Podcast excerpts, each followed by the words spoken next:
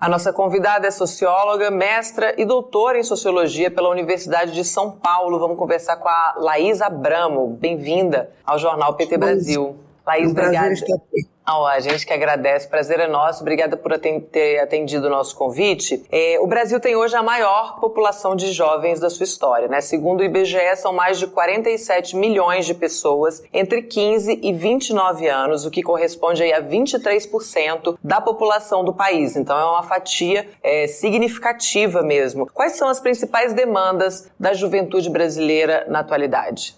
Olha, é, é difícil responder essa pergunta, né? Porque é, sempre é uma interpretação, mas eu diria que as principais demandas são é, educação de qualidade, trabalho decente, cultura, lazer, participação e a possibilidade de viver uma vida livre de violência. Né? Nós sabemos que estava é, se falando aqui anteriormente sobre o que se avançou e o que foi destruído durante os governos Lula e Dilma, eu diria que além da questão da erradicação da fome da, da e da miséria, da importantíssima uh, luta e, e, com resultados de superação da pobreza, uma das questões que eu diria mais importantes e mais estruturantes foi justamente a possibilidade de ampliação do acesso à educação pública de qualidade, tanto no nível uh, secundário e de formação técnica profissional, como no nível universitário, é, que permitiu que, pela primeira vez, muitos jovens das classes populares terminassem a educação secundária e entrassem na universidade.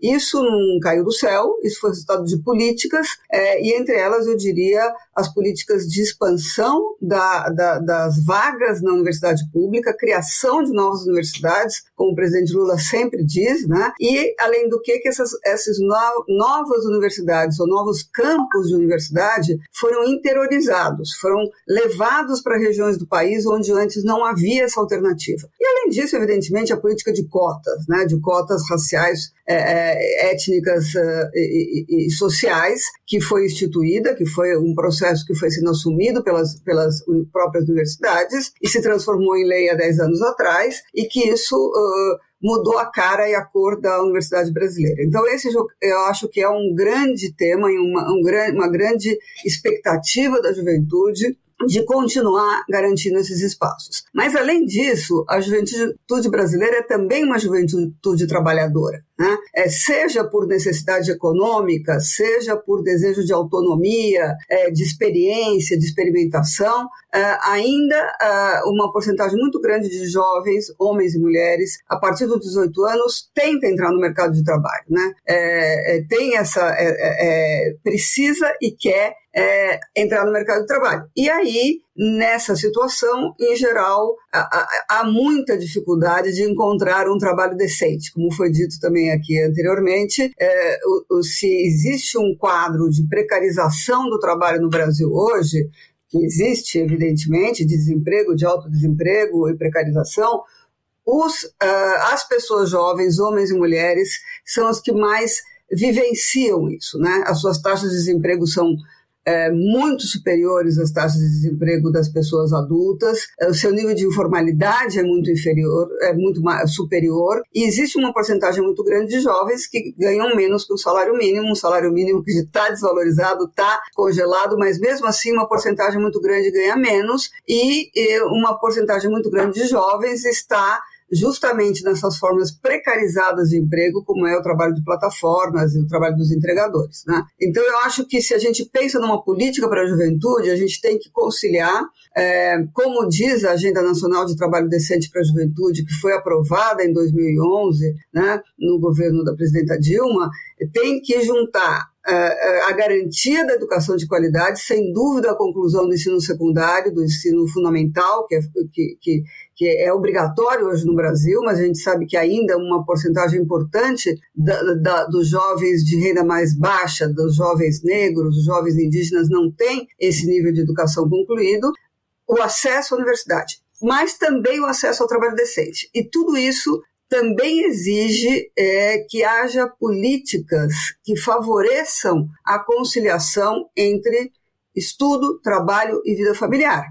Porque nessa porcentagem de jovens que não estão estudando nem ocupados no mercado de trabalho, muitas vezes os mal chamados, do meu, do meu ponto de vista, jovens nem-nem, é, a gente sabe que é, mais de 70% dessas pessoas são jovens mulheres que ou já são mães ou estão uh, uh, desenvolvendo dentro das suas casas o trabalho de cuidado, o trabalho doméstico não remunerado para que as suas mães possam sair para trabalhar, muitas vezes mães so, solo, né, como se diz. Então eu acho que é fundamental que, que se reconheça essa realidade, né, Portanto, é, esses são jovens que não estão estudando, não estão ocupados no mercado de trabalho com trabalho remunerado, mas que trabalham e muito. E a porcentagem de jovens negras e de jovens do, de certas regiões do país né, também é muito, superior à média, a porcentagem que está nessa situação. Então, eu acho que tem que se conciliar aí políticas de educação, trabalho, políticas de cuidado, né, e e, bom, e a outra coisa que eu não, posso, não poderia deixar de falar é na questão da violência. Né? A possibilidade de viver uma vida livre de violência é, eu tenho certeza, uma demanda central dos jovens, principalmente dos jovens negros na periferia das camadas populares. Então, na verdade, o que se precisa, do meu ponto de vista, como política para a juventude é uma política bastante integrada que comporte essas diversas, diversas dimensões da vida dos jovens, considerando as desigualdades que existem entre eles, né? tanto as desigualdades de gênero, de raça, de território, da onde vivem essas pessoas, é, etc. E é uma juventude muito múltipla, né? Como você mencionou, assim como o Brasil é, né? Tem muitas diferenças. Você citou aí os, os jovens nem-nem, né? Que a gente também chama jovens sem-sem. Eles estão sem oportunidade, sem perspectiva, porque essas, essas jovens mulheres estão trabalhando sem remuneração nos cuidados ali domésticos, né? E a pandemia, ela agravou de uma, de uma maneira, assim, é, é, enorme a, a, as dificuldades que esses jovens já passavam. Você mencionou também a mudança da cara da da universidade. Ela está mais diversa, né? Ela tem é, diferentes classes sociais, diferentes raças ali compondo o, o corpo universitário. Mas foram os mais prejudicados também pela pandemia, foram esses jovens mais pobres, né? Eu queria que você falasse também desses desafios que a pandemia trouxe, mas afetou de maneira diferente essa, essa juventude que é tão múltipla também, né? Quem perdeu mais oportunidades, quem teve que parar de estudar para pegar um trabalho precarizado, quem perdeu uma bolsa por conta dos cortes na educação também, Laís? Com certeza, acho que isso é um tema central. Inclusive, é, é, eu acho que isso, como você, como você disse, a gente não pode olhar. Bom, eu diria que para nenhuma questão social, política, econômica no, no país, sem considerar as desigualdades é, é, estruturais né, que atravessam a sociedade brasileira inteira, o mercado de trabalho, o tema educacional, de saúde, etc. Né? E são desigualdades de classe, de gênero, de raça, de etnia, territoriais, de idade, que não apenas coexistem, mas se entrecruzam e se potencializam. Né? É, então, por exemplo, nessa questão dos jovens que não estão estudando nem ocupados no mercado de trabalho, se a gente faz um corte de gênero, a gente vê que a porcentagem da. da in, é, é, é, se a gente faz um corte de gênero e um corte de gênero e raça, em 2019, é, 2020, perdão, na época exatamente de maior auge da pandemia, enquanto é, 16% dos homens brancos, de, dos jovens de 18 a 24 anos brancos, homens, estavam nessa situação de estar sem trabalho sem educação, essa porcentagem mais que se duplicava no caso das jovens mulheres negras, que era de 37%. Né? Então, qualquer indicador do mercado de trabalho que a gente vai ver, é, essa desigualdade se manifesta. No, no auge da pandemia, em 2020, pegando só o tema da taxa de desemprego, de desocupação, que é apenas um indicador para analisar a situação de, de emprego e trabalho dos jovens, né? É, enquanto, por exemplo, para as pessoas de 30 a 39 anos, uh, homens, a taxa de desemprego era de 12 é, é, 0,4%, é, pra, para os jovens até 19 anos era de 35,6%. E no caso das mulheres jovens era de 48,3%, ou seja, quase metade das pessoas que estavam é, procurando um trabalho, ativamente um trabalho, estava desempregada. E sem dúvida a pandemia afetou muitíssimo. É, ainda a gente sabe que a recuperação do emprego que está ocorrendo agora se dá basicamente através do emprego formal, precari é, informal precarizado. Né? Os jovens foram atingidos é, é, mais, de maneira muito mais intensa na pandemia, tanto por serem jovens, né, que essa condição já é uma condição de discriminação no mercado de trabalho, como pelo fato de eles estarem, é, é, terem uma taxa maior de, formalidade, de informalidade. A gente sabe que as ocupações informais elas foram as mais afetadas né, é, durante a pandemia.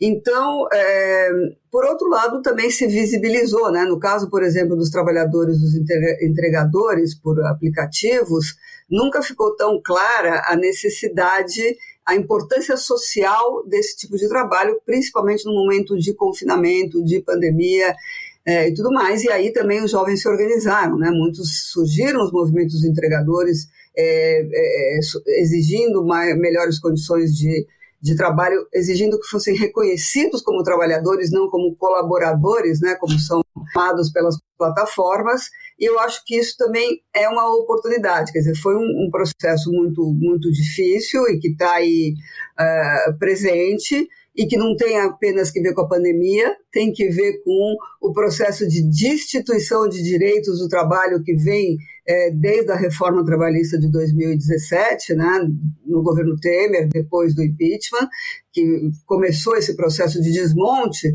mas que foi profundamente agravada pela pandemia. Né?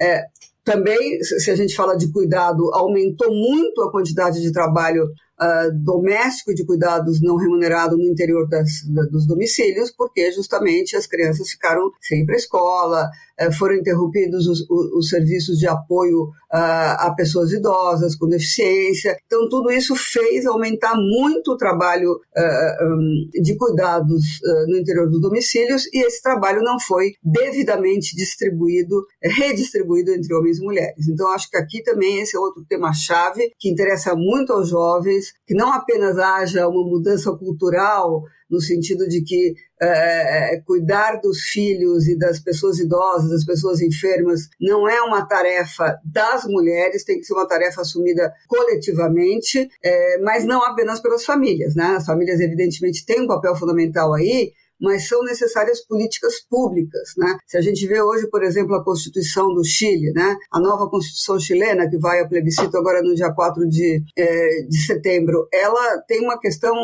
muito importante. Além de definir que o Chile deve ser um Estado social, democrático, de direitos e uma república paritária, define o cuidado como um bem público e como um direito de todos. E que, se isso é assim, se a gente considera o cuidado como um direito de todos, todos, para que ele seja realmente é, exercido por todos, todo, que esse direito seja garantido, são necessárias políticas públicas de magnitude para apoiar as famílias e as pessoas nessas tarefas de cuidado, que não são apenas o cuidado com as crianças, mas são também o cuidado com as pessoas idosas, as pessoas com deficiência e os, os doentes de longa duração, e aí tem outro efeito da pandemia muito importante, né? Que é a questão das sequelas do Covid. Não apenas eh, a gente teve assim, essa, essa, essa quantidade absurda de mortes devido a uma política ao meu ver, totalmente irresponsável de, eh, por parte do governo federal de lidar com a pandemia, como tem muita gente que tem